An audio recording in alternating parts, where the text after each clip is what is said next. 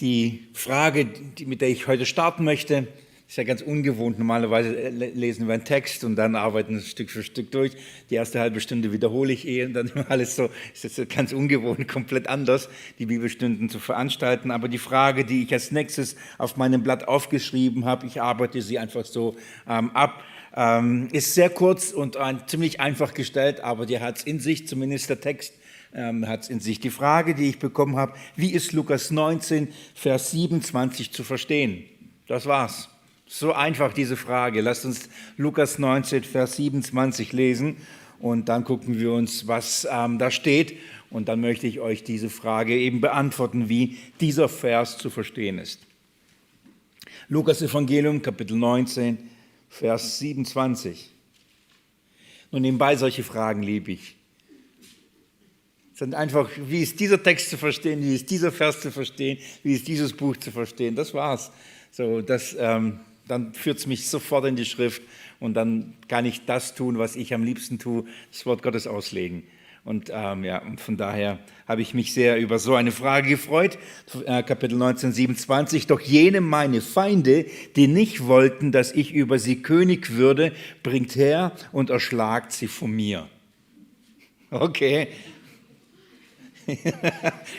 Jetzt seid ihr erschlagen, gell? Die das, hat es in sich, ja. Deswegen sage ich, einfache Frage, wie ist Lukas 19, 27 zu verstehen? So, wie ist das zu verstehen, was Jesus ähm, hier sagt? Ich nehme euch hinein in den berühmten Kontext. Wir wollen verstehen, ähm, was Jesus da sagt und natürlich von dem Gedankengang und von dem, was da, um was es hier geht, will ich versuchen, diesen Vers ähm, euch auszulegen und euch da auszurichten, um was es geht. Bevor ich ähm, ähm, das, das, hier anlese und euch da hineinnehme, ähm, ein, zwei, zwei Sachen. Zu einem kennen wir diesen, diesen, äh, die Aus, oder diesen Vers kennen wir so nicht, weil er so in Lukas nur steht, aber eigentlich von der Thematik, von dem ganzen Abschnitt kennen wir es. Da steht nämlich im Matthäus-Evangelium, und zwar Kapitel 25, und da geht es um die anvertrauten Pfunde anvertrauten Dinge. Jesus erzählt ein Gleichnis und er sagt, ähm, ein Mann äh, reist außer Landes und gibt seinen Knechten unterschiedliche ähm, ähm, Gaben sozusagen oder Pfunde und, und je nachdem, wie einer damit gewirtschaftet hat oder gut oder schlecht, werden die dann empfangen und bekommen, wenn er zurückkommt. Der eine, und da gab es halt einen, der hat damit nichts getan. Und dann geht es ihm an den Kragen sozusagen. Und ähm, ich, ich lese euch gleich das hier an, aber ich sage so, die, die, das, was wir kennen, kennen wir meistens aus dem Matthäusevangelium. Und Kapitel 25, Lukas ist da eher ähm, ungewohnt, weil diesen Wortlaut da nicht liest. Ich werde es mit euch aber nochmal querlesen, um euch dann die Beziehung äh, zu zeigen und, und da das gleichzusetzen. Aber äh, vielleicht ist gut, wenn wir das jetzt aus dem Lukas-Evangelium mal am Stück lesen und das mal einordnen, was da eigentlich wirklich steht. Bevor ich es lese, darf ich euch schon die Spannung nochmal steigern. Abgesehen von der Aussage, die wirklich krass ist, gell? Ähm, wo es heißt, ähm, so, doch jene sind meine Feinde, die nicht, die nicht wollten, dass ich über sie König wird, bringt sie äh, und erschlagt sie von mir. Und das, so in welchem Zusammenhang geht es? Und ähm, ja, lass mich, lass mich das lesen, ab Vers 11. Lass uns das lesen, ab Vers 11. Während sie aber es hörten, fügte er noch ein Gleichnis hinzu, weil er nah bei Jerusalem war und sie meinten, dass das Reich Gottes sogleich erscheinen sollte. Ich, ich werde kurz durchlesen und ein, zwei Kommentare immer nur hier, hier ansetzen. Also Jesus erzählt dieses Gleichnis auf dem Weg nach Jerusalem. Und bevor er nach Jerusalem äh, hineinkommt, ist er kurz vorher, dann kommt ja Kapitel 20 und 21 schon die Endzeitrede, in der wir uns gerade im Markus-Evangelium befinden. Also Jesus, bevor er nach Jerusalem einzieht, redet er das Gleichnis. Wir bekommen was Interessantes bei Lukas. Das erzählt dieses Gleichnis, weil sie meinten, dass das Reich Gottes gleich hereinbrechen würde. Und er erzählt es halt, nein, nein, er spricht nicht gleich herein, also mit der gleichen Intention wie die Endzeitlehre. Die Jünger erwarteten, dass es bald losgeht. Sie kommen nach Jerusalem und Jesus zieht nach Jerusalem ein und dann geht's los. Das Reich Gottes in dieser Weise, wie sie es gedacht haben, würde starten. Und Jesus erzählt ihnen ein Gleichnis, um zu sagen, nein, nein, Freunde, das passiert nicht. Später nochmal genauer in der Endzeitlehre. Ich glaube, da sind wir mittlerweile gut aufgestellt und haben ein gutes Verständnis, was, ähm, was das betrifft. Aber ähm, in dieser gleichen Intention ähm, spricht er ein Gleichnis. Das ist das Zweite. Er redet ein Gleichnis zu ihnen. Er fügt ein Gleichnis hinzu. Das, was wir hier haben, ein Text ist ein Gleichnis, das bedeutet eine, eine, eine Analogie. Jesus äh, erfindet eine Geschichte, ein toller Geschichtenschreiber ein toller Geschichtenerzähler. Es ist nicht etwas, was wirklich buchstäblich passiert ist oder passieren wird in dieser Weise. Also es, er, er nimmt nicht eine wirkliche Geschichte und erzählt etwas nach und sagt, okay, an dieser Geschichte, die wirklich passiert ist, können wir aber was lernen. Das ist es nicht. Das ist ein Gleichnis. Das heißt, er konstruiert bewusst eine Geschichte, um an, an dieser Geschichte etwas deutlich zu machen. Und von daher müssen wir als erstes begreifen und, und festhalten, es ist ein Gleichnis, es ist eine Analogie.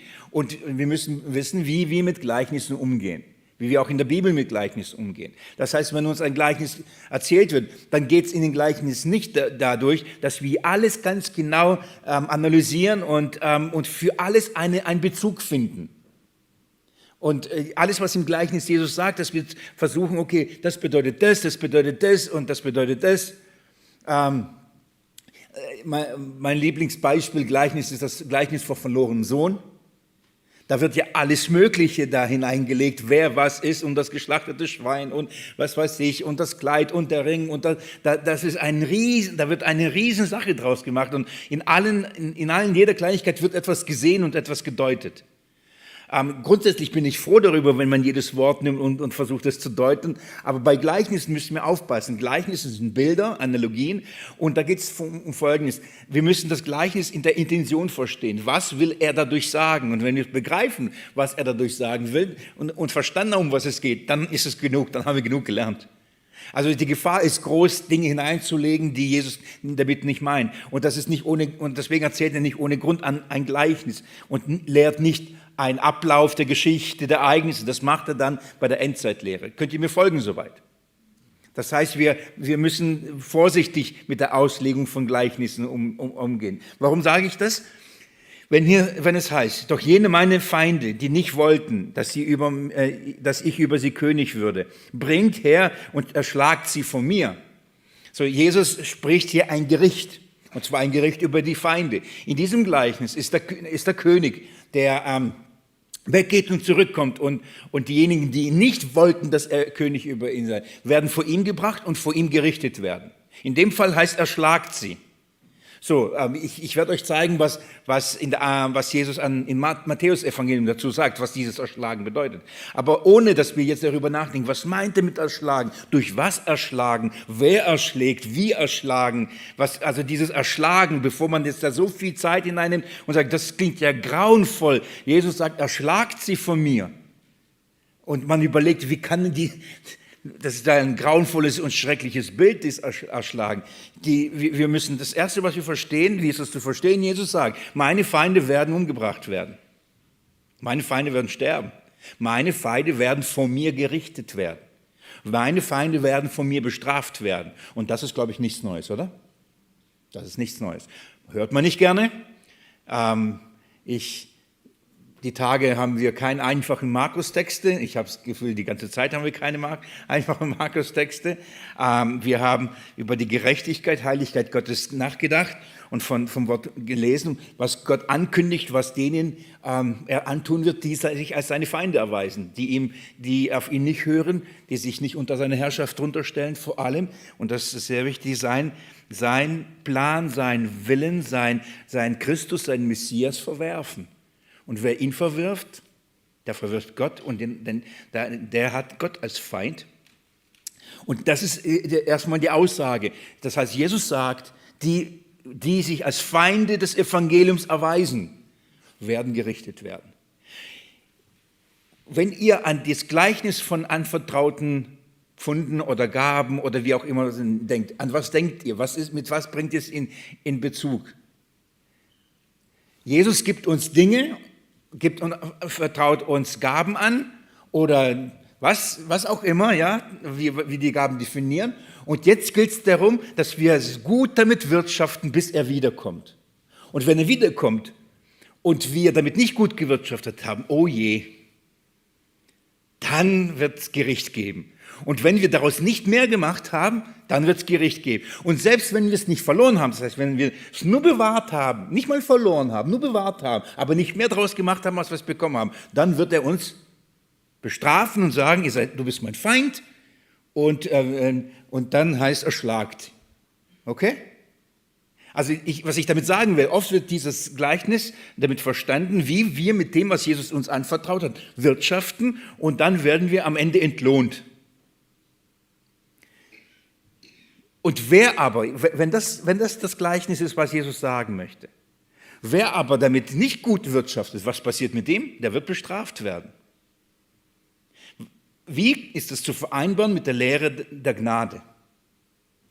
Wie ist es zu vereinbaren mit der Lehre, dass wir gerettet werden, allein aufgrund von Glauben und nicht von Werken? Wie ist es zu harmonisieren mit, mit, mit diesem Evangelium, dass es nicht darauf ankommt, was wir tun? Und selbst wenn sie sogar nichts tun können oder gar nichts tun können, wir haben ja nichts. Wenn Jesus kommt, worauf, was ist die Grundlage unserer Errettung? Was wir daraus gemacht haben, was wir von ihm empfangen haben? Oder nicht? Ihr versteht, was ich meine? So, ist es, lehrt Jesus hier eine Werkgerechtigkeit, sogar an der man am Ende geprüft wird und dementsprechend das ewige Leben bekommt und so noch Lohn oder eben Verdammnis. Oder andersrum, wenn dieses Gleichnis darum geht, dass wenn wir uns in dieser Welt gut anstrengen, wir am Ende Lohn bekommen, was übrigens die meisten Ausleger und ganz viele Christen glauben, dann müssen wir auch den Rückschluss gehen und sagen, dann lehrt aber das Gleichnis, wer damit nicht gut gewirtschaftet wird, der wird aber auch vor ihm äh, erschlagen werden. Versteht ihr den Rückschluss? So, da, so was, was, sagt, was lehrt Jesus? Äh, und deswegen, es ist ein Gleichnis, es ist ein Bild. Und das Bild redet von einem Gericht. Freunde, es tut mir so leid, aber irgendwie gibt Gott mir gerade nur Gerichtsbotschaften aber dieses, ich meine, selbst das habe ich jetzt mir nicht ausgesucht. Ich habe die Frage gekriegt. Gell? Also ich, ich suche es mir nicht aus. Wahrlich, Gott weiß es, ich suche es mir nicht aus. Aber er gibt's. Ist wohl Zeit, darüber zu reden. Ist euch bewusst, dass Jesus in, in, in, in seinen Predigten und in allen Evangelien mehr über das Gericht geredet hat als über die Rettung? Also wenn man all seine Botschaften und all seine, seine Verkündigung zusammennimmt, er hat mehr darüber geredet und gewarnt von, von, vom Gericht und vom, vom Verlorengehen, als er von der Rettung sprach, vom Verhältnis her. Und wisst ihr warum? Heutzutage ist ja all, all, jede Botschaft und alles ist ja, das muss ja die Ohren kitzeln, das muss ja so schön klingen. Und, ähm, aber ich nimm einen kleinen weißen Punkt und macht ihn da dran. Werdet ihr ihn sehen? Malt die Wand hinten schwarz und macht einen weißen Punkt. Dann wird er strahlen. Das Evangelium der Gnade strahlt am Hintergrund dieser absolut ähm, schwarzen Wand der Sündhaftigkeit, der Gottlosigkeit und des Gerichtes Gottes über die Menschheit. Und in, in, dieses Bild und in diese Wahrheit kommt dann dieses Lichtglanz des Evangeliums hinein und dann beginnt es erst zu leuchten. Andersrum ausgedrückt, wenn wir nicht begreifen, was den Menschen, die Jesus verwerfen, die den König verwerfen und sagen, wir wollen nicht, dass er König über uns ist, wenn sie ihn verwerfen, wenn sie Gottes Wort verwerfen, nur, nur wenn sie begreifen, welche Folgen es hat, wenn sie das sehen, welche Folgen es hat, nur dann wird das Evangelium erst in ihren Herzen aufleuchten können. Wenn sie Gottes Heiligkeit und Zorn nicht kennen, werden sie Gottes Gnade und Barmherzigkeit nicht wertschätzen und sie auch sie nicht lieben. Sie werden sie mit Füßen treten. Und das, der Mangel der, der heutigen Zeit ist eben, da, äh, liegt auch darin, dass die Menschen keine, keine Furcht vor Gott haben. So wie die Psalmist, äh, der, Psalmist sagt, sie sagen, wo ist Gott? Oder in den Propheten äh, heißt es, ähm, es gibt keinen Gott oder er sieht uns nicht, er ist ja gar nicht da, ihm kümmert ja gar nichts, was, was, was, äh, was, was hier so auf dieser Welt passiert. Es gibt keine Konsequenzen, es gibt keine Folgen, es läuft so ewig, der Sünder lebt so und genießt sein Leben gibt es keine Konsequenzen. Gott sieht uns nicht, Gott ist nicht da. Hesekiel, Jeremia, äh, die Propheten sprechen darüber, über diese Haltung. Von daher erst am, auf, auf, auf, dieser schwarzen Folie das, das Ankündigung des Gerichtes bekommt die Botschaft des Ausweges, der Gnade des Evangeliums erst ihre eigentliche Leuchtkraft. Und von daher müssen wir auch diese Stellen ernst nehmen und sie auch so predigen, wie sie stehen, damit wir das Evangelium verstehen. Heute habe ich einen Gast hier, einen Flieger, als ob ich zu Hause keine habe. Vielleicht ist er mitgekommen heute. So, gucken wir, lesen wir weiter. Also Jesus beginnt ein Gleichnis und sagt, er sprach nun ein, er, er sprach nun, ein hochgeborener Mann zog ein, er zog in ein fernes Land, um ein Reich für sich zu empfangen und wiederzukommen. So, ohne jetzt groß auszulegen und hineinzulegen, das Bild ist klar, oder? Ein hoch, hochgestellter oder ein hochgeborener Mann, also ein, ein hoch eingestellt, ja. Äh, man, er ähm, zog in ein fernes Land, um ein Reich für sich zu empfangen. Interessant. Er empfängt das Reich wo? Woanders. Er zieht weg, um es zu bekommen. Wir verstehen das Bild? Jesus geht zum Vater, um was? Um sich zu seiner äh, Rechten zu setzen und die Herrschaft und das Reich zu empfangen. Das Reich des Gottes ist geworden, heißt es dann. Ja, so das ist das Bild. Das reicht uns. Mehr brauchen wir jetzt da nicht hinein. Mehr sagt ja auch Jesus nicht. Nur, nur so weit. Er geht, um ein Reich zu empfangen. Dann heißt es äh, weiter. Vers, Vers 13. Er berief aber zehn seiner Knechte und gab ihnen zehn Pfunde und sprach zu ihnen, handelt damit, bis ich, äh, bis ich wiederkomme. Also er sagt, er wird wiederkommen. Er wird wiederkommen. Erinnert euch daran, ja, dass sie dachten, das Reich Gottes wird gleich hereinbrechen. Und Jesus allein mit diesem Gleichen sagt, nein, ich werde gehen, werde ein Reich empfangen, dann werde ich äh, wiederkommen. Aber in der Zwischenzeit geht es um was? Lesen wir weiter, Vers 14. Seine Bürger aber hassten ihn und schickten eine Gesandtschaft hinter ihm her und ließen sagen, wir wollen nicht, dass dieser über uns König ist. Okay? So, in, in, in, in dem Reich in dem, äh, von, von da, beziehungsweise in, dem Land, von dem, er, von dem er geht, ähm, seine Bürger, die sagen, wir wollen nicht, dass er über uns König ist. Okay. Ist das kompliziert zu verstehen? Jesus sagt, sie werden mich verwerfen. Sie wollen, die werden mich nicht als einen Herrscher, als König akzeptieren und annehmen. Und sie sagen, wir wollen nicht. Lass uns zerreißen ihre Bande, lass uns zerreißen ihre Stricke, der Himmel lacht, der Himmel thront, richtig? Psalm 2. So, das ist das Bild. Die verwerfen Jesus und sagen, sie wollen nicht, ähm, dass er König wird. Vers 15, das geschah, als er zurückkam. Jetzt ist er wieder da. Nachdem er das Reich empfangen hatte. Wann kommt Jesus zurück? Wenn er das Reich empfangen hatte. Wir halten es fest, belassen wir es an dieser Stelle mal dabei. Aber interessante Hinweise, die wir hier haben. Und dann sagt er, empfangen hatte, da sagt er, man solle diese Knechte, denen er das Geld gegeben hatte, zu ihnen rufen, damit er, damit er erfuhr, was ein jeder erhandelt hatte.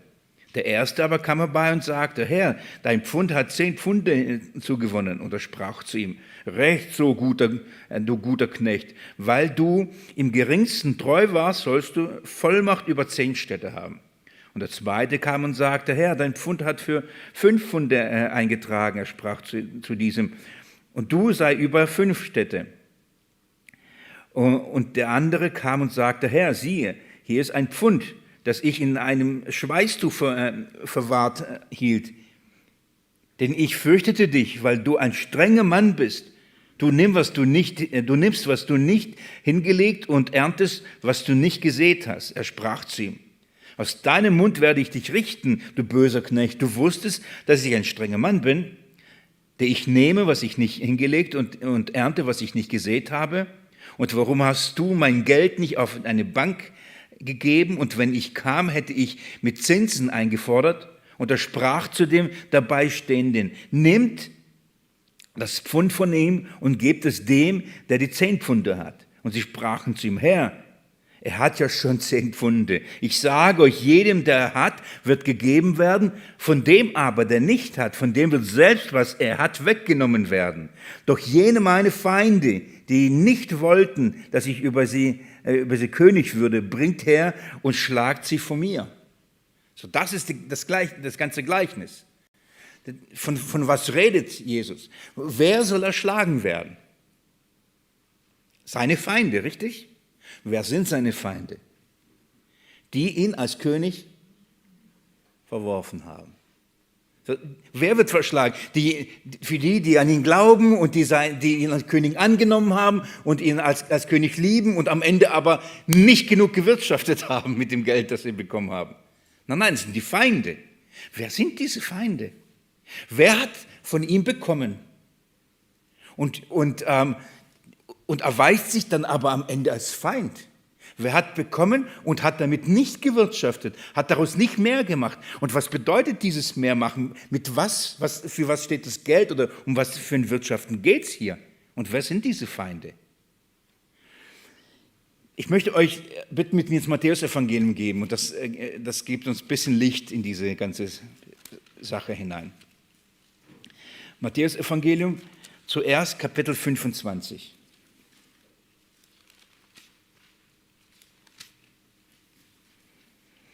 Kapitel 25 ab Vers 14 haben wir ähm, den Parallelbericht. Nur, das finden wir nur bei Matthäus und Lukas. Markus schreibt das nicht, schreibt es nicht auf. Matthäus 25 ab Vers 14 haben wir diesen Parallelbericht. Hier finden wir keinen Hinweis von diesem einen König, der weggeht. Wir, haben, wir bekommen keinen Hinweis ähm, über meine Feinde, sondern, sondern schaut mal ab Vers 28, was da steht. Das heißt, das, was ich heute gelesen habe, Lukas, das sind alles Zugaben. Also das sind, da kriegen wir mehr Informationen. Ab Vers 28 heißt es, nehmt ihn das Talent weg und gebt es dem, der die zehn Talente hat. Wir merken, das ist das Gleiche, gell? Okay, das ist wichtig. Denn jedem, der hat, wird gegeben und überreich gewährt werden. Von dem aber, der nicht hat, von dem wird selbst, was er hat, weggenommen werden und den unnützen Knecht werft hinaus in die äußerste Finsternis. Da wird das Weinen und das Zähneknirschen, knirschen, Zähneknirschen, knirschen, Zähneknirschen, was man nicht tun sollte, sein. Das ist, so schaut mal, das ist ein, ein Parallelbericht. Dort haben wir gelesen, hat Jesus unter anderem gesagt, erschlagt von mir. Jetzt, jetzt hier bekommen wir bei Matthäus mehr Informationen. Was bedeutet dieses Erschlagen? Und das Bild ist in die ewige Finsternis, in die ewige Verdammnis. Dieses Bild Zähneknirschern, Knirschen, ich sage mal, und Finsternis ist ein, ein Bild äh, der Verwerfung und des Gerichtes, des ewigen Gerichtes Gottes. Da, äh, das habt ihr schon mal gehört, oder? Also was ich damit erst schon mal, sagen will, es geht nicht um ein buchstäblich das Erschlagen vor ihm, sondern es geht um ein Gericht. Das Gericht, das sie erfahren werden, ein Verworfenwerden. Und ähm, jetzt ist die nächste Frage, was bedeutet das? Um was geht es eigentlich hier? Ich denke, wir kommen gut auf die Spur, wenn wir Matthäus 8, nee, zuerst Matthäus 13 aufschlagen. Matthäus 13 aufschlagen. Wir gehen so ein bisschen rückwärts und ähm, und folgen der Spur sozusagen rückwärts. Jesus hat zwischendurch immer wieder über diese Dinge geredet. Matthäus 13 sind wir bei den Gleichnissen Matthäus Evangeliums. Und Jesus beginnt das Gleichnis von Seemann zu sprechen und die Jünger sind sehr erstaunt, dass Jesus über die Gleichnisse redet. Und dass er nicht über, sondern dass er in Gleichnissen redet. Und schaut mal ab Vers 10. Und die Jünger traten hinzu und sprachen zu ihm, warum redest du in Gleichnissen zu ihnen? Er aber antwortete und sprach zu ihnen, weil euch gegeben ist, die Geheimnisse des Reiches der Himmel zu wissen, jen aber ist nicht gegeben. Denn wer hat, dem wird gegeben und überreich gewährt werden. Wer aber nicht hat, von dem wird selbst das, was er hat, genommen werden. Darum rede ich euch in Gleichnissen zu ihnen, weil sie sehend nicht sehen und hörend nicht hören, noch verstehen. Und es wird an ihnen die Weissagung Jesajas erfüllt, die lautet, mit Gehör werdet ihr hören und doch nicht verstehen und sehen werdet ihr sehen und doch nicht wahrnehmen. Denn das Herz dieses Volkes ist dick geworden und mit den Ohren haben sie schwer gehört und ihre Augen haben sie geschlossen, damit sie nicht etwa mit den Augen sehen und mit den Ohren hören und mit dem Herzen verstehen und sie und sich bekehren und ich sie heile.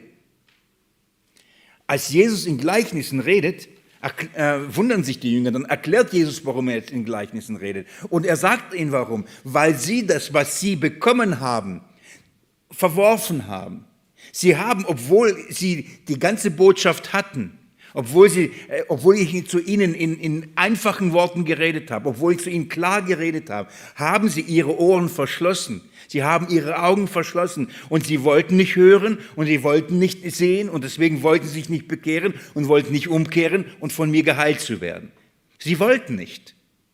Und, und weil sie das, was ich ihnen, was sie empfangen haben, was sie bekommen haben, weil sie es damit nichts anfangen konnten oder nichts anfangen wollten, wird selbst das ihnen genommen werden. Das, was sie hatten, selbst das, sagt Jesus, was sie hatten, wird ihnen genommen werden und dann werden sie nichts mehr haben. Und diejenigen, die etwas haben, wird sogar das noch, wird das von ihnen genommen und ihnen gegeben werden. Von was redet er hier? Von wem redet er? Geht mit mir noch ein paar Schritte zurück. Ich hoffe, ihr könnt mir noch auf dieser kurzen Reise noch folgen. Geht mit mir Kapitel 8. Kapitel 8, ab Vers 5 sind wir mit Jesus bei dem Hauptmann. Das, ähm, die Heilung des Dieners von dem Hauptmann. Auch die Begebenheit kennt ihr bestimmt schon mal gelesen, gehört. Und ähm, Jesus vollbringt ein Wunder. Er muss da nicht mehr hingehen.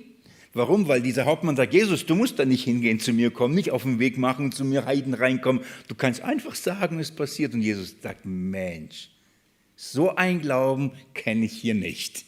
Und schaut mal ab Vers 10. Als aber Jesus es hörte, wundert er sich, nicht, dass er, sich so wunderte, dass es fremd war, sondern wird, er bringt es zum Ausdruck, wunderte sich und sprach zu denen, die nachfolgten. Wahrlich, ich sage euch, bei keinem in Israel habe ich so großen Glauben gefunden. Ich sage euch aber, dass viele von Osten und Westen kommen und mit Abraham und Isaac und Jakob zu Tisch liegen werden in dem Reich der Himmel. Aber die Söhne des Reichs werden hinausgeworfen werden in die äußerste Finsternis. Da wird das Weinen und das Zähneknirschen sein. So, wer sind die, die, die hinausgeworfen werden? Wer sind die, die dann weinen und Zähne knirschen? wer sind die verworfen? Jesus erklärt es. Er sagt, an, an, am Tisch Abrahams, Isaac und Jakobs werden viele sein. Aus, aus vielen Nationen Menschen kommen dazu, wie zum Beispiel dieser Hauptmann. Aber die Söhne des Reiches, wer sind die? Von wem redet er? Von diejenigen, die eigentlich ähm, aber sein Volk, seine Bürger haben gesagt, wir wollen nicht, dass er König über uns ist. Von, von wem und von wem überhaupt ist die ganze Rede hier? Jesus redet von seinem Volk, von einem Israel nach dem Fleisch. Schon wieder muss ich auf dieses Thema kommen, gell? Nochmal, ich suche es mir nicht aus. Er redet, er sagt, dass sein Volk, das Israel nach dem Fleisch, hat zuerst alles bekommen. Paulus sagt in Römer Kapitel, äh, Kapitel 3, geht mit mir in Römerbrief Kapitel 3. Römer Kapitel 3.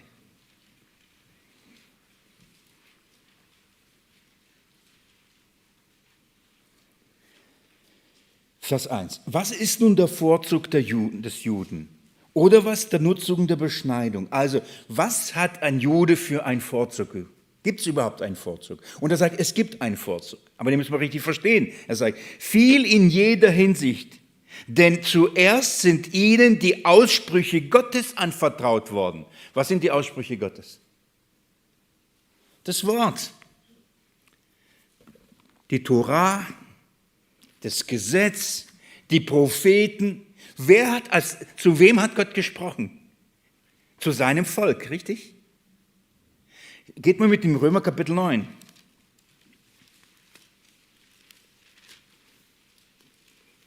Vers 3. Denn ich selbst, ich habe gewünscht, verflucht zu sein von Christus weg für, meine Brüder, meine Verwandten nach dem Fleisch, die Israeliten sind. Deren die Sohnschaft ist und, der, äh, und die die Herrlichkeit und die Bündnisse und die Gesetzgebung und der Gottesdienst und die Verheißung, deren die Väter sind und aus ihnen nach dem Fleisch nach der Christus ist, der über allem ist, Gott gepriesen Ewigkeit. Schaut mal, was für ein Vorzug hatten sie? Ein Riesenvorzug. Sie haben alle zuerst bekommen. Sie haben in Fülle empfangen. All, die, all das Reden Gottes, all die Verheißungen, all die Propheten, von, von was haben alle Propheten geredet? Von was, was, um was für ein Bund ging das? Sie haben es als erstes bekommen. Und dann kommt sogar der Sohn, kommt der Messias. Und was machen sie damit? Wir wollen nicht, dass er König über uns ist. Das, hier geht es nicht, was wir für Jesus erarbeiten, wie wir für den, oh, Jesus hat mir eine Gabe gegeben, was mache ich aus dieser Gabe? Und Jesus kommt am Ende zurück und sagt, Willi, wie viel hast du aus deiner Gabe gemacht? Oh, Jesus, ich habe so und so viele. Ja, guter Knecht, jetzt kriegst du noch mehr. Noch mehr Arbeit. Ich sage, Jesus, gerade ich bin schon hier am Anschlag. Hier geht es nicht, ihr äh, äh, sagt, Willi, viel, ich habe dir so viel Geld anvertraut, wie, viel, wie gehst du damit um? Hast du was damit angelegt, gearbeitet? Versteht? Hier geht es nicht um Geld, hier geht es nicht um unsere Gaben, hier geht es um die Offenbarung Gottes, hier geht es um sein Wort, hier geht es um das Evangelium. Es wird anvertraut. Und was machen wir, was macht man mit diesem Evangelium? Dieser eine Knecht, der verloren geht, was hat er mit dem Evangelium gemacht? Oder was hat er mit den Weisungen Gottes gemacht? Was hat er in den Aussprüchen Gottes gemacht? Hat er es verworfen? Er hat er weggeschmissen? Er hat es eigentlich gesagt, ich weiß, du bist ein gerechter Richter und du verschonst nicht und du sammelst wurde nicht. Der hat es ihn genommen und was hat er damit gemacht? Vergraben. Aus den Augen, aus dem Sinn. Da liegt's gut. Schön in meinem Regal. Schön in meinem Safe. Was hat er nicht getan? Was ist dieses Wirtschaften? Um was geht's da? Sich mit diesem Wort beschäftigen. Aus dem zu forschen, in diesem zu ringen, auf die Bank zu bringen, damit es Zinsen bringt. Das heißt, gib's wenigstens, wenn du schon damit nicht arbeitest, dann gib's jemand, der damit arbeitet und da, da Dinge entdeckt und dann an Reichtum gewinnt. Nein, Niemand soll es äh, verstehen, niemand soll es haben, niemand soll es lesen, niemand soll es sehen. Ihr begreift, wohin die Intention geht. Ich will das, das nochmal, das ist ein Gleichnis. Wir müssen da nicht alles ins Detail deuten und aus. Das, das, ich will euch das Bild sagen. Jesus sagt, er ist der, der, der, der, der, der, der hochgeborene Mann, nämlich der Sohn Gottes ist er. Und er ist in diese Welt gekommen.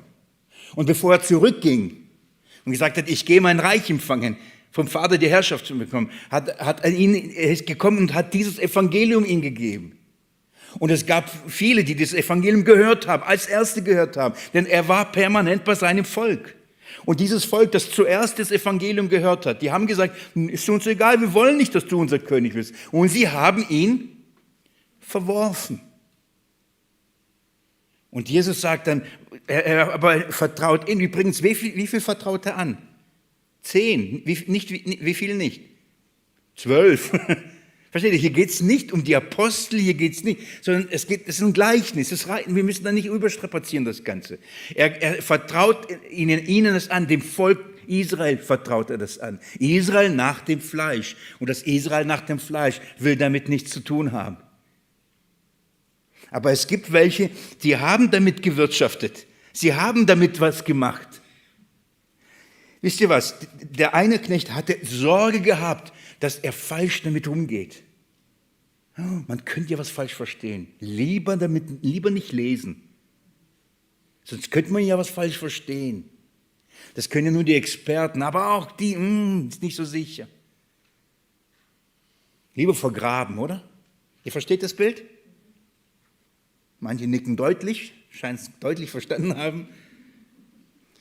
Ich will nochmal deutlich machen, hier geht es nicht, dass wir durch unsere Werke oder durch unsere Talente, durch unsere Gaben und durch unser Geld unsere Ewigkeit gewinnen können. Das wäre ein Widerspruch zum Evangelium.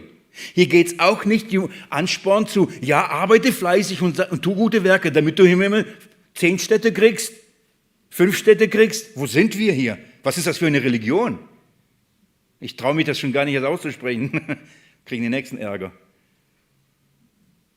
Es gibt so ein paar Religionen, gell? da kann man sich das verdienen. Nicht nur Städte. Frauen und was weiß ich nicht alles. Wo, wo sind wir? Was glauben wir eigentlich? Was ist die gute Nachricht?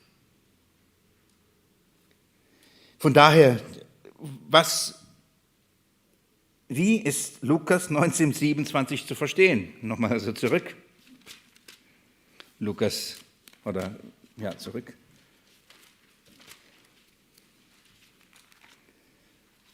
Es ist so zu verstehen, dass Jesus sagt, ich lese nochmal Vers 27, oder ich lese ab Vers 24 mit.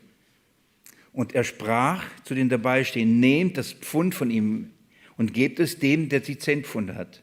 Und sie sprachen zum Herr, er hat ja schon zehn Pfunde. Ich sage zu euch, jedem, der da hat, wird gegeben werden. Was hat? Das Evangelium. Was hat? Das Wort. Was hat? Den Glauben. Was hat? Christus. Waren die Jünger die Helden? Waren die Jünger die fleißigsten? Schaut mal, die Jünger, die, die, die waren jetzt nicht die, die Überflieger. Und Jesus sagt, euch ist es gegeben. Warum? Sie wollten. wohin sollen sonst gehen? Du hast Worte, das ewige Leben. Was? Wohin sollen wir gehen?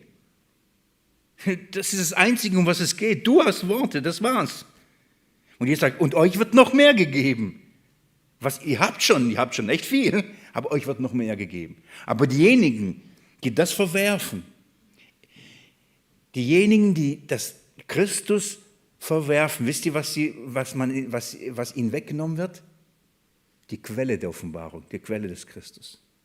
Das heißt, wer Christus verwirft, verliert selbst das, worauf man ja so ganz stolz ist und bewahrt und verschließt und sagt, heiliges Wort. Aber wenn man Christus als den König verwirft, wird sogar das einem genommen werden.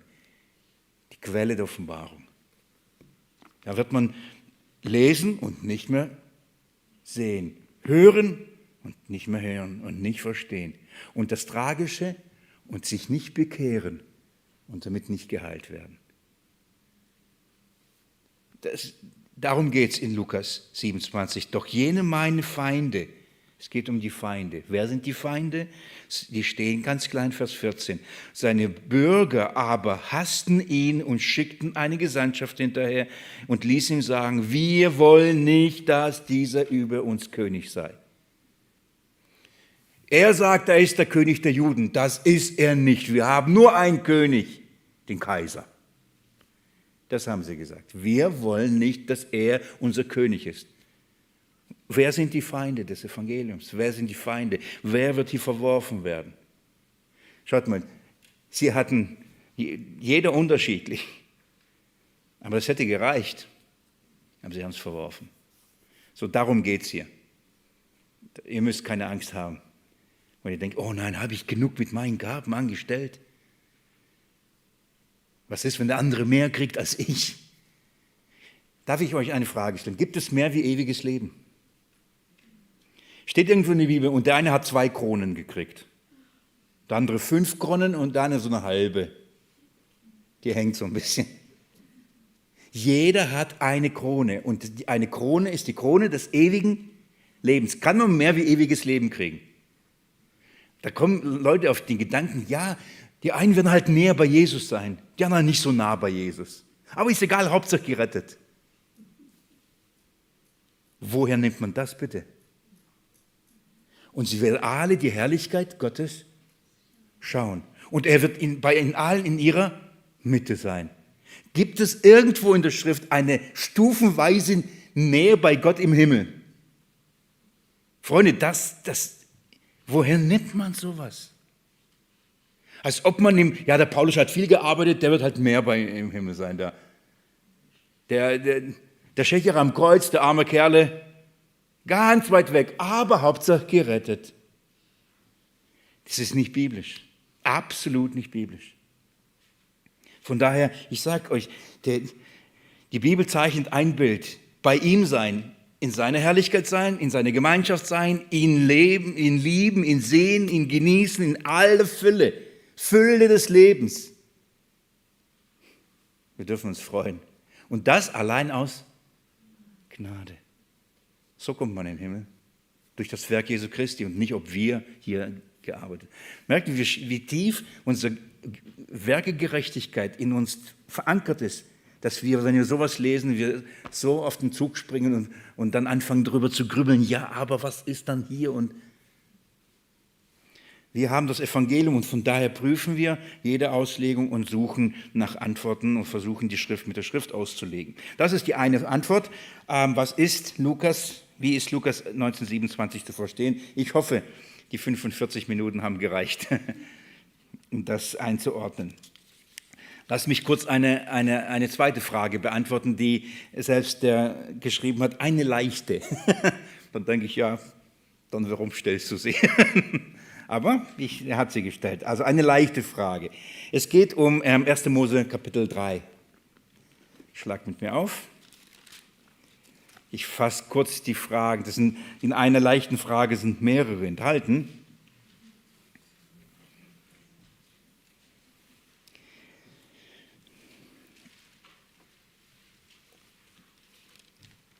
Ich lese den Abschnitt, von dem ähm, unser lieber Bruder der, und Schwester, die aufgenommen werden sollen in unserer Gemeinde, ein Zeugnis gab, dass er, er hat, wenn am Sonntag da war, hat er gehört, dass, ich, ich will den Namen jetzt nicht sagen wegen Datenschutz und so weiter, dass er gesagt hat, er hat zum ersten Mal das Proto-Evangelium, was vom Proto-Evangelium gehört. Das hier ist der Abschnitt, das geht um dieses sogenannte Proto-Evangelium. 1. Mose, Kapitel 3, Vers 15. Gott spricht, und ich werde Feindschaft setzen zwischen dir, das geht um die Schlange, und der Frau, zwischen deinem Nachwuchs oder Nachkommen und ihrem Nachwuchs oder Nachkommen, je nach Übersetzung. Er wird dir den Kopf zermalmen und du, du wirst ihm in die Ferse zermalmen. Und das ist, das ist, und die Frage, die hier gestellt wird, ist, die erste ähm, Frage heißt erst einmal, ist ja, äh, eigentlich ist es ja klar, ähm, dein Nachkommen wird der Schlange den Kopf zertreten oder zermalmen und du wirst in die Ferse stechen. Und bei, ähm, äh, bei Luther heißt es hier in die Ferse stechen, bei Elberfelder heißt es auch zermalmen. Und Jesus, der die Schlange platt macht, ist klar. So, also ist, das Bild ist eigentlich klar. Der eine, er, der Nachkommen der Frau, der Samen, der Nachkommen, das ist der verheißene Messias, er wird der Schlange den Kopf zermalmen. So, das Bild ist klar und ich denke, das Bild ist auch ziemlich klar. Trotzdem muss man ganz kurz hier zurückgreifen. Was bedeutet das? Ähm, das heißt, der, derjenige, der die Sünde in die Welt gebracht hat, der Teufel, der wird jetzt mit der Schlange in, in, in Bezug gesetzt und das heißt, der Schlange den Kopf zermalmen. Und ähm, warum Kopf? Das ist jetzt nicht unwichtig, um diesen Abschnitt zu verstehen. Das steht für, äh, in, im Hebräischen kann man auch übersetzen Haupt. Und für Haupt steht für Herrschaft. So, es ist nicht nur das einfach und Tod, sondern hier, er wird deine Herrschaft brechen. Er wird deine Herrschaft zermalmen. Er wird deine Herrschaft zunichte machen. So, er wird deine Herrschaft kaputt machen, so platt machen. Das ist das Bild. Es geht nicht nur, sehr wichtig, nur ums Töten. So im, im, Fuß auf, den, auf, die Ferse oder wie auch immer und da ist, ist der Kopf kaputt und dann ist, sondern hier geht es um, um, ums Haupt. Ich habe bewusst sogar mit zwei ähm, äh, Sachen mitgebracht.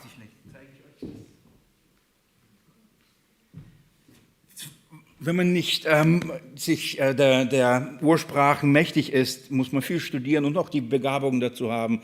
Aber mittlerweile gibt es gute Literatur und Möglichkeiten, Dinge nachzuschlagen. Es gibt zum Beispiel eine Interlinearübersetzung. Das heißt, ähm, zum Beispiel auch für das Griechische und für das Hebräische, da steht halt jedes hebräische Wort und darüber die, die, die, die, die deutsche Übersetzung. So, und dann kann man genau gucken, welches Wort steht da und wie wird es eigentlich übersetzt. Und, und diese Interlinearübersetzung, die gehen wirklich Wort für Wort durch. Sie sind keine, äh, keine Übertragungen, sondern es sind Wortübersetzungen so. Und deswegen ist es sehr schwer zu lesen, sehr holprig. Und beim Hebräischen ist es so, man fängt von hinten an. Das ist wirklich, also hier beginnt das, das Alte Testament. Ups, Entschuldigung.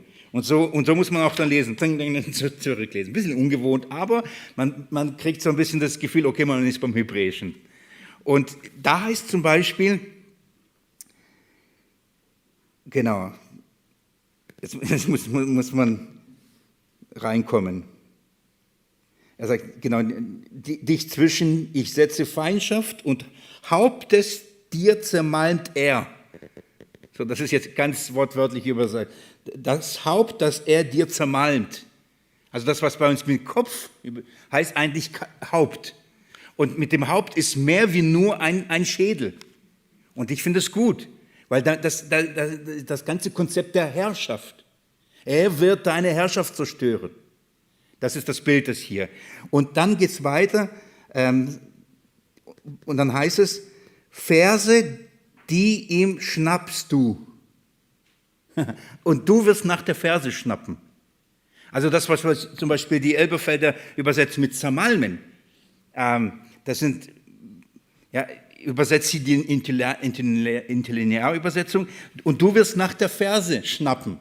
Also während er dir die Herrschaft zerbrechen wird, wirst du versuchen, ihn zu kriegen. Und zwar aber nur nach der Verse. Und Luther versteht, um was es hier geht zum Beispiel, und sagt in die Verse stechen. Und mit diesem Stechen ist ein Bild der Kreuzigung Jesu, das buchstäblich durch seine Verse Nageln hindurchgingen. Ein Nagel hindurchging. Also Jesus wurde, aber das Bild ist hier nicht und du und er wird dein Haupt zermalmen. Er wird nicht in dein Haupt stechen. Hier geht es nicht darum, also er, er, wird, er wird nicht deine Herrschaft zerstören können. Ja, er wird dich verletzen. Er wird dich angreifen. Er wird, er, er wird auch Schaden anrichten. Aber er wird deine Herrschaft nicht auslöschen. Er wird deine Herrschaft nicht vernichten. Sondern der Same, der Messias, wird deine Herrschaft vernichten. Aber du seine nicht. Klar, ähm, er wird etwas tun. Und zwar in aller Wut wird er zubeißen, wie eben das die Schlange tut. So, ich, ich verstehe das Bild, das hier ist. Nochmal, da kann man noch, in, in, äh, wenn man ein bisschen im Hebräischen drin ist, merkt man, dass es ähnliche Wortwurzeln sind in, in dem ähm, Zermalmen, aber die Übersetzungen trotzdem variieren. Ja? Und, und so gibt es zum Beispiel eine andere, die Torah, also da hat das sind Rabbiner, die haben das Alte Testament in Deutsch übersetzt. Und da klingt es nochmal ganz anders. Aber das lasse ich jetzt erstmal, das, sonst führt das schon zu weit, die Zeit ist schon rum. Auf jeden Fall gibt es Möglichkeiten, sich damit intensiver zu beschäftigen und den Kontext ein bisschen sich zu arbeiten. Und, aber das ist noch nicht mal die, die Frage gewesen, sondern ging es weiter. Ich sage, eine leichte Frage. Und dann heißt es, also das ist klar, dass, dass die Schlange hier den Kopf zermalmt. Und dann noch die Schlange ist, ist ja der Teufel. Also genau. Und dann mit der Verse, genau, das ist die Frage. Was ist dann mit der Verse? Was ist das Bild mit der Verse? Und das Bild mit der Verse ist, ist hoffentlich klar. So. Okay. Also, Verse bedeutet, er wird ihn angreifen, Verse bedeutet die Kreuzung, aber eben nicht die, die, das Ende seiner Herrschaft. Okay, das ist das Bild. Und wir vom Evangelium können wir das alles wunderbar deuten. Und dann noch die Schlange, äh, Entschuldigung, ja genau, und die Schlange ist ja der Teufel. Du wirst auf den Boden kriechen. Das hört sich ja für, für, für mich wie eher wie eine Kobra oder ein Python oder sonst irgendwas. Also eine buchstäbliche Schlange. Wie komm, also dieser Fluch, du wirst auf den Boden kriechen. Das hört sich ja wie eine buchstäbliche Schlange an. Was ist damit gemeint? Also wie eine Schlange, die dann auf dem Boden, ist sie früher gelaufen, machen sich meine Gedanken. Also hatte die Schlange früher Beine gehabt, so wie ein Krokodil oder so. Und dann war der Fluch und dann musste halt jetzt immer so sich fortbewegen. Ist das das Problem? Ist das der Fluch? Nein, warum, ganz kurz auch hier, was, warum gebraucht Gott das Bild der Schlange? Es geht wirklich um den Teufel. Schaut mal Kapitel 3, Vers 1. Und die Schlange war listiger als alle Tiere des Feldes. So, um was geht es bei der ganzen Analogie? Um die List. Um die List des Teufels, wie er den Menschen verführt. Und die Schlange steht jetzt synonym für die List des Teufels. In der Offenbarung lesen wir, dass diese alte Schlange später zu einem feuerroten Drachen herangewachsen ist. Das ist nicht mutiert, sondern das ist wiederum ein Bild. Und der Drache steht für Gewalt, für Macht, mit sieben Köpfen, zehn Diademen und so weiter. Das heißt, eine große Herrschaft. Und diese Herrschaft wird dann der eine zermalmen. So, das ist das Bild. Und das heißt, die, die, kleine, die alte Schlange ist dann zu einem Drachen über die Zeit herangewachsen. Es ist, hier geht es nicht in erster Linie buchstäblich über eine, um eine Schlange. Selbst wenn, wenn der Teufel sich einer Schlange bedient hat, spielt, was, was möglich wäre, aber da, darum geht es nicht. Und wenn, Jesus, wenn Gott sagt, und du wirst auf dem Boden kriechen, was ist das? Was ist das? Um was geht es hier? Hier verkündigt Gott und verheißt den Rauswurf des Teufels auf die Erde. Denn er ist im Himmel als ein herrlicher Cherub, ein, äh, ein Engel. Und dann wird er hinausgeworfen aus dem Himmel. Wohin? Auf die Erde. Und seitdem muss er den, den Erdboden Staub fressen. Geht mir mit mir Offenbarung, Kapitel 12. Unterwegs aber erst beim Johannes-Evangelium ähm, 12 hängen bleiben kurz. Also bevor ins Johannes, also ins Johannes-Evangelium, Kapitel 12. Jesus sagt, Vers 31, jetzt ist das Gericht dieser Welt. Jetzt wird der Fürst dieser Welt hinausgeworfen werden. Und wenn ich von der Erde erhöht bin, werde ich, äh, werde ich alle zu mir ziehen. Dies aber sagte, um anzudeuten, welches Todes er sterben sollte. Jetzt bringen, werden beide diese Dinge zusammengebracht. Der Tod Jesu löst etwas aus, nämlich den Hinauswurf, den Fürst dieser Welt aus dem, aus dem Himmel. Er wird hinausgeworfen. Von wo? Aus dem Himmel. Aus dem Ort, wo er permanent die, die Kinder Gottes verklagte, Tag und Nacht. Dort darf er nicht mehr sein, wird er hinausgeworfen. Das ist, wird uns beschrieben, Offenbarung 12.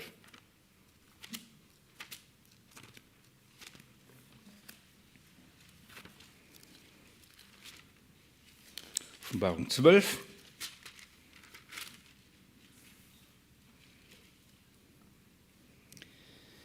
Das Bild ist dann ein Zeichen, übrigens auch wieder in Bildern und Gleichnissen, und dann ein Kind wird geboren, dieses Kind wird zu Gott entrückt, auf eine herrliche Weise bewahrt. Und die Schlange, der alte, äh, äh, die alte Schlange, der Teufel, der Drache, konnte, sie nicht, konnte dieses Kind nicht äh, töten, nicht beseitigen, seine Herrschaft. Also nun die Ferse gestochen und das war's, hat nur noch nachgeschnappt, aber mehr nicht. Und das, der, der Sieg des, des Kindes oder eben des Messias löst Vers 7 aus. Und es entstand ein Kampf im Himmel. Michael und seine Engel kämpften mit dem Drachen. Und der Drache kämpfte und seine Engel. Und es bekam nicht die äh, Übermacht. Und, die, und ihre Stätte wurde nicht mehr im Himmel gefunden. Es wurde geworfen der große Drache, die alte Schlange, der Teufel und Satan genannt wird, der den ganzen Erdkreis verführt, geworfen auf die Erde. Und seine Engel wurden mit ihm geworfen. Das ist die Erfüllung von 1. Mose 3 auch auf deinem Bauch wirst du kriechen, Staub des Erdbodens wirst du fressen. Das ist der Fluch, hinausgeworfen aus dem Himmel und das ist Gericht über die Schlange. Das ist so, und darum geht es. Und das ist erfüllt in, äh, Offenbarung Kapitel 12. Die letztendliche Vernichtung und ähm, kommt, wenn Jesus wiederkommt. Und deswegen ist es wichtig, wichtig. Wir sagen doch, Jesus hat äh, gesiegt und besiegt äh, ähm, den Teufel und die Sünde und, und den Tod, richtig? Hat, hat Jesus die Herrschaft oder hat er Jesus der Schlangenkopf zertreten? Ja, aber warum lebt die noch? Versteht ihr? Wenn wir begreifen, dass es um, er, er hat die Herrschaft übernommen, er hat seine Herrschaft weggenommen. Die Schlange darf nur so viel tun, wie der Herrscher ihm erlaubt. So wenn wir das Bild da haben, dass es nicht um eine komplette Auflösung der Schlange, nur dass Jesus die Herrschaft von ihm zerstört. Ja, die Bibel, und so viel sage ich schon mal wieder voraus, er hat, Jesus sagt, er hat seine Herrschaft gebunden. Seine Herrschaft ist begrenzt. Nur so viel, wie die Kette Jesu erlaubt, darf er als Handlanger tätig sein. Und das ist, was wir hier begreifen müssen. Darf ich noch kurz eine Frage an dieser Stelle noch beantworten und dann euch in die Sommerferien von meiner Seite schicken und euch den Brüdern anbefehlen und dem Wort der Gnade Gottes. Eine letzte Frage. Und die will ich versuchen kurz zu beantworten, aber die habe ich immer wieder in letzter Zeit bekommen aus mehreren Richtungen. Von daher denke ich, es ist gut, wenn ich an dieser Stelle ähm, das nochmal erwähne. Ich werde sie kurz nur, nur, nur, erklären, wobei da sich eine ganze Bibelstunde sich lohnt, darüber nachzudenken, zu arbeiten. Wo sind die verstorbenen Menschen und was geschieht mit ihnen zwischen ihrem Tod und ihrer Auferstehung? Was, was, wenn jemand stirbt, wo ist er? So, die, was, was die Bibel lehrt. Die Bibel lehrt, dass es einen Unterschied gibt für Gläubige wie für Ungläubige. Es, es kursiert, und ich muss ehrlich sagen, so bin ich eine Zeit lang aufgewachsen, die Überzeugung, dass wenn jemand stirbt, ein Christ stirbt, der schläft das mal ganz lange. So, der schläft dann in dem, in dem Fall jetzt schon, nehmen wir mal an, zur Zeit Jesu ist jemand gestorben, dann darf er schon über tausend Jahre einen langen, langen Schlaf haben. Und der wird dann auferweckt, wenn, wenn Jesus kommt. Also darf er aufwachen sozusagen. Wenn Jesus kommt, dann dürfen, werden die Gläubigen auferstehen und somit werden sie aus ihrem Schlaf wieder geweckt. Also die Posaune wird so laut sein, dann werden sie, werden sie aufwachen, weil es so laut ist. Das ist, so muss ich ehrlich sagen, bin ich oft auf, also so bin ich aufgewachsen und gedacht, okay, wenn man stirbt, dann schläft man. Das ist aber nicht, was die Schrift lehrt. Der, der, der Grund, warum, woher das kommt, ist von dem, von dem Begriff entschlafen. Und mein meinen nur, weil die Bibel sagt, und die Entschlafenen, das heißt, sie schlafen. Das ist ein bisschen kurz und zu kurz gedacht. Äh, der Grund, äh, warum sie als Entschlafene bezeichnet ist, das äh, bedeutet, sie sind zwar leiblich tot, aber nicht geistlich tot. So, das, das Bild des Schlafens wird, wird, wird gebraucht. So, ich, ich fasse es soweit zusammen. Erstens, als Jesus sagt, oder erstmal so, die, die Bibel lehrt, dass die Gläubigen bei Christus sind. Und die Ungläubigen nicht bei Christus sind, sondern in, in einem Auf, Aufbewahrungsort ähm, und sie warten, warten auf ihre Hinrichtung. Und beide diese Orte sind Orte, in denen die Verstorbenen ihre Situation und ihre Umgebung sehr wohl wahrnehmen. Das heißt, die in Christus Verstorbenen, sie ruhen und sie freuen sich der Gegenwart des Christus und des Segnen des Christus. Aber sie sind noch nicht vollendet. Und das ist ein Geheimnis. Sie sind noch nicht vollendet. Die, die Ungläubigen, auch sie, sie, sie ruhen nicht, sie erleiden Pein. Und sie wissen, was auf sie zukommt, obwohl es noch nicht da ist. Sie kommen nicht, noch nicht in die Hölle. Die, die, es ist noch niemand in der Hölle. Du kommst in die Hölle. Niemand ist in der Hölle. In die Hölle werden, wird man wann geworfen werden?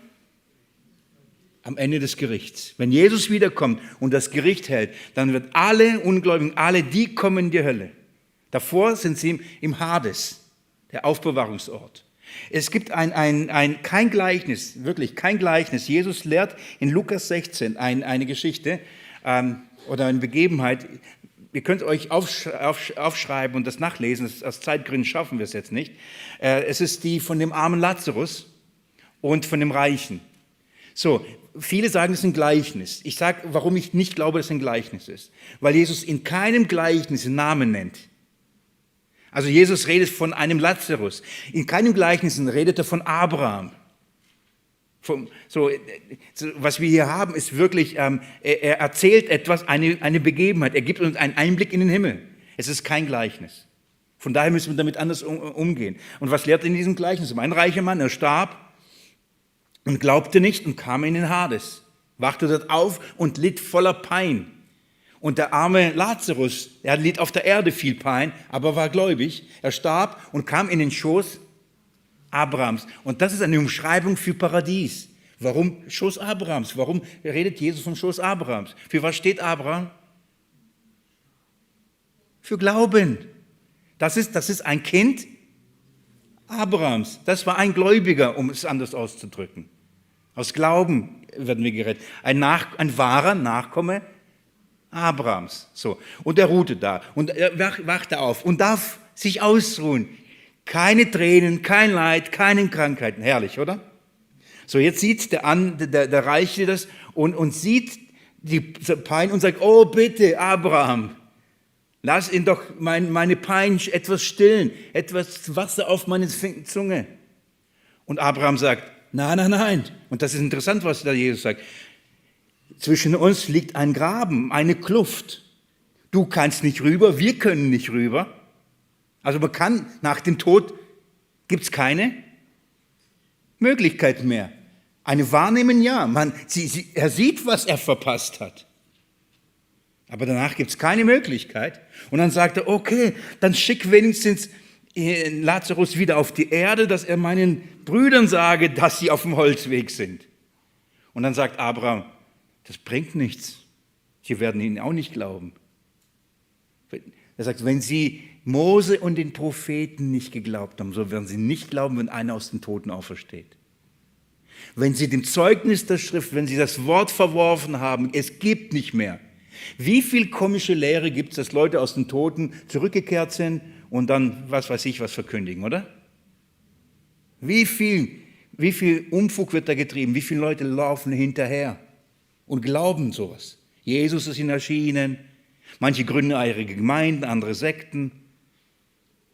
Sagen, ah, ich habe alle gesehen. Übrigens, da sind Katholiken, Muslime und Buddhisten, Christen, alle zusammen. Das habe ich gesehen. Leute kommen zurück anscheinend und, und die Leute, äh, versteht ihr, schwer zu überprüfen, gell? schwer zu überprüfen. Wir haben hier das Wort, wenn, wenn, wenn das Jesus sagt, wenn sie Mose und den Propheten nicht glauben, dann werden sie keinem glauben. Das ist die Grundlage für den Glauben. Das ist die, die Grundlage des Glaubens des Abrahams. So, was Jesus damit sagt, es gibt zwei Orte. So, das zweite ist, Jesus sagt zum Schächerer am Kreuz, zu dem Räuber, heute wirst du mit mir im Paradies sein. Ich denke, ich, ich denke, ihr kennt alle diese Argumente, richtig? Er sagt nicht, wie manche es verdrehen, ich sage dir heute, du wirst mit mir im Paradies sein. Also ich sage es dir heute, irgendwann mal wirst du mit mir im Paradies. So versuchen Leute es umzudrehen, die, die sagen, nein, man, ist, man schläft. Nein, er sagt, ich sage dir, heute wirst du mit mir Paradies sein. Jesus sagt nicht nur selbst, dass er nach seinem Tod wo ist? im Paradies und nicht im Hades, gell, für drei Tage und drei Nächte in der Hölle, haben wir im Petrusbrief behandelt. Genau sagte aber auch, dass der, der an Jesus Glaubende mit ihm zu gleicher Zeit schon heute nach seinem Sterben, wo ist? Im Paradies, im Schoß Abrahams. So, jetzt schon. Philippa Kapitel 1 zum, auf, äh, zum, zum Notieren. Ähm, 2. Korinther Kapitel 5. Paulus äußert in beiden Fällen sein Verlangen, jetzt abzuscheiden und bei Christus zu sein, denn es ist weit besser, abzuscheiden und bei Christus sein, als noch hier zu leben. Aber weil er sagt, es ist gut, euch zu dienen, habe ich mich entschieden, für euch noch hier zu bleiben. Wenn Paulus sagen würde, es ist gut abzuscheiden und 2000 Jahre zu schlafen, aber hm, hm, hm, lieber oder bei euch zu sein, er sagt, es ist abzuscheiden und bei Christus zu sein. Das ist, das ist besser. Nicht abzuscheiden und 2000 Jahre zu schlafen. Dann, dann lieber 2000 Jahre leben. Weil dann gibt es einiges zu tun, was man einiges tun könnte. Also wenn, das, wenn, es, wenn er nicht die Aussicht hätte, nach dem Tod Christus zu begegnen, dann gibt es keine Motivation für ihn besser. Also er sagte, es ist besser bei Christus zu sein. Wenn wir in die Offenbarung gehen würden, Kapitel 6, nachdem die Zeugen Jesu enthauptet und gestorben sind, Kapitel 6, sind sie bei dem, unter dem Altar und sie sagen, Herr, wie lange? Wenn sie aber schlafen und entschlafen sind, wie können sie dann sagen, Herr, wie lange noch? Ist egal, du schläfst. Eine Nacht ist wie tausend Nächte und tausend Nächte ist wie eine Nacht. Ist doch egal, du schläfst. Was kümmert's dich? Geh schlafen Nein, wie lange? Offenbarung 20. Diejenigen, die entschlafen, die um das Zeugnis enthauptet sind. Und ich sah die Seelen derer, die enthauptet sind. Und sie regierten mit Christus tausend Jahre. Was auch immer diese tausend Jahre sind, mal dahin. Die enthaupteten was? Und sie, und sie schliefen tausend Jahre. Sie regierten mit Christus tausend Jahre. Wie immer wir die doch definieren. Aber die Herrschaft ist, also die herrschen, die regieren nach ihrem Tod. Wir können jetzt weiter durch die Schrift gehen und sagen, dass die Menschen nach dem Tod bei Christus sind und wie die Bilder zu einem ihre Ruhe haben und die Werke folgen ihr nach. Zum anderen aber ein, ein aktiv Mitregieren mit Christus schon. Und jetzt die letzte Frage. Aber was ist dann die Auferstehung, oder? Weil Paulus sagt, wenn, wenn, wenn die Toten auferstehen werden, die werden uns keineswegs zuvorkommen oder wir werden ihnen keineswegs zuvorkommen. Denn zuerst, wenn die Toten auferstehen, dann werden wir, die übrig bleiben, zu, in der gleichen Sekunde mit ihnen, in einem Nu, werden wir mitverwaltet werden und in den Himmel, in den Wolken entrückt werden. Dann werden wir beim Jesus sein. Paulus sagt an dieser Stelle, Ihr Thessalonicher, lasst euch nicht verunsichern. Jesus wird kommen und die Seinen mit sich bringen. Ja, entweder wird sie von der Erde auferstehen oder mit sich bringen. Was ist nun? Was ist denn gestorben? Das Fleisch. Was ist bei Christus? Der Geist. Was wird mit Christus kommen? Der Geist, nicht das Fleisch. Was wird auferstehen? Das Fleisch und verwandelt werden. Das Bild ist 1. Korinther 15. Vielleicht in der nächsten Fragestunde, wie gern würde ich euch mit euch das gründlich anschauen. Das Bild ist so, das Irdische wird zuerst gesät, das, das, der Leib wird gesät, aber was dann rauskommt, glaubt nicht so, da kommt so, unser alter Körper kommt so aus der Erde raus, war ein kurzer Schock, aber dann wird es schnell verwandelt. Wir gerade noch so, ah, oh, da ist kurzer Wille, ah, oh, nicht mehr da. Das erste verwest, oder? Ja, aber wie können Sie alle verstehen? Verwesen. Die einen sind im Meer zerstört, die anderen sind verbrannt, die anderen äh, aufgelöst. Wie, wie kann das auferstehen? Freunde, es wird nicht das Gleiche auferstehen, was dahin gegeben worden ist. Gesät wurde das Irdische, das Seelische. Das Auferstehen wird das Geistliche, Himmlische. Da kommt die Auferstehung, ist so gewaltig. Also ich kann euch nur das sagen, was in der Bibel steht, aber ich war noch nicht dabei und das wird noch kommen. Das übersteigt unseren Verstand. Der Punkt ist, die Auferstehung ist nicht der Seelen oder der Geister. Die Auferstehung ist der Leiber. Das heißt, das Bild ist folgendes. Menschen sterben und wir reden jetzt von Gläubigen, von all unseren Lieben, die glückselig sind. Warum? Die sind zu beneiden. Warum? Die sind jetzt bei Jesus. Die dürfen Christus schauen. Nein, die, die dürfen mit Christus regieren. Die regieren mit Christus über diese Welt. Unglaublich. Also könnte jetzt jeder von uns sagen, besser ist das. Es ist weit besser abzuscheiden, denn Christus ist mein Leben und Sterben. In dem Fall ist es mein Gewinn. Das ist wirklich mein Gewinn, denn ich werde mit Christus zu seiner Rechten sitzen und mitregieren. So, das ist, das ist die Wahrheit. Für diejenigen aber, die nicht in Christus sterben, sie warten in dem Vorzimmer der Hölle, wenn man das so sagen kann. Und es gibt jeden Grund, das zu fürchten. Und wenn das schon Qualen ist, was passiert, wenn das Gericht verzogen ist? So, jetzt kommt Jesus mit den Seinen und dann ist das Bild folgendes. Im gleichen Augenblick werden die toten Leiber verwandelt und geistliche Leiber werden auferstehen. Boah, ich kriege Gänsehaut, wenn ich das Bild habe. Aber im gleichen Moment, könnt ihr euch vorstellen, werden wir, wenn, wenn wir, solange wir noch leben bleiben würden, wir wissen es ja nicht, werden unsere Leiber in gleicher Weise umgestaltet, sagt die Bibel. Wer kann sowas machen? Nur der Schöpfer Gott. Denn er kann ein Wort sprechen und das geschieht. Und das wird er machen. Und von daher, letztendlich spielt es keine Rolle. Sagt Paulus, die werden uns nicht zuvorkommen oder wir werden nicht zuvorkommen. Und wisst ihr, was er immer sagt? Und tröstet euch mit diesem Wort. Mit dem Tod ist nicht alles vorbei. Nein, es beginnt eigentlich. Und wir, wir müssen eigentlich sagen, es ist weit besser. Eigentlich ist es weit besser. Von daher, so gerne ich euch einen Schlaf gönnen würde, hey, es gibt eine Menge an Arbeit. Mit Christus regieren, glaubt mir, es wird nicht langweilig. Was auch immer ihr tun müsst, zehn Städte verwalten. ihr werdet eine Menge Arbeit bekommen, eine gute Arbeit. Eine Arbeit, die keine Mühe ist, ohne Schweiß und des Angesichts. Ich möchte beten.